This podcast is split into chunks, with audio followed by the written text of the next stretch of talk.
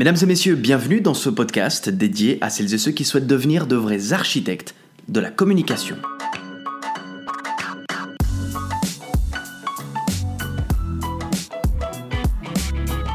Avant de rentrer dans le vif du sujet, j'aimerais que vous vous rappeliez de cette dernière connaissance que vous avez croisée en centre-ville.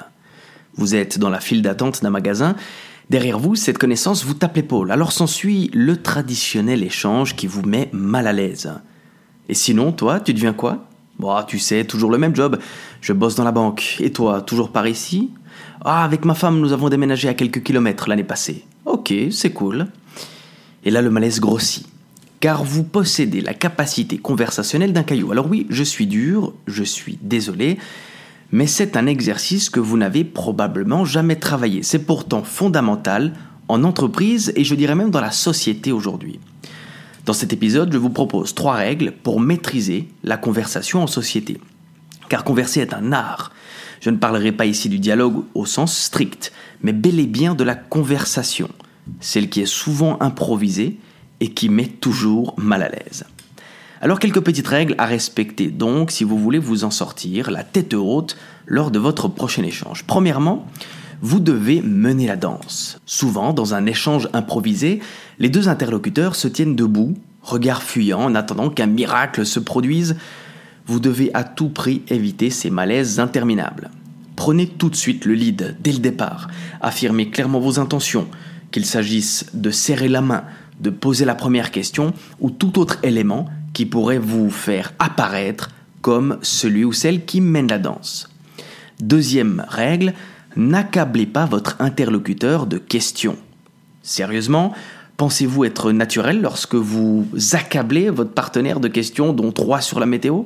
Ce n'est pas le nombre de questions qu'il faut augmenter, c'est la qualité de vos réponses. Apprenez à dire plus, apprenez à aller un peu plus loin qu'un oui ça va, oui c'est sympa, non merci, etc.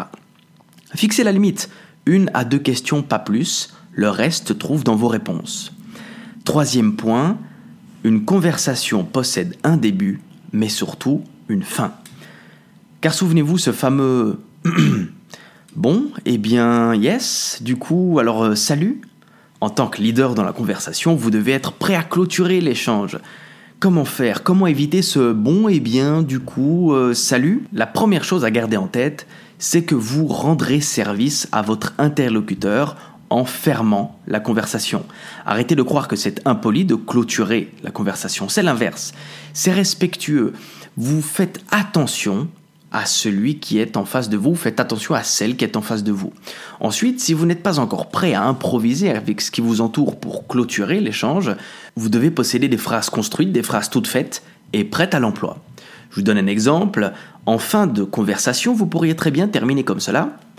En tout cas, le hasard a très bien fait les choses, ça m'a fait plaisir de te recroiser. Passe une excellente journée et à très très vite.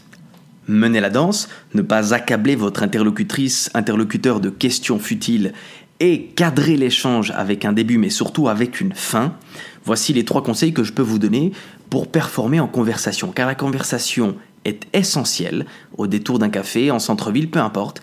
Elle vous permet aussi de construire votre image, votre réputation.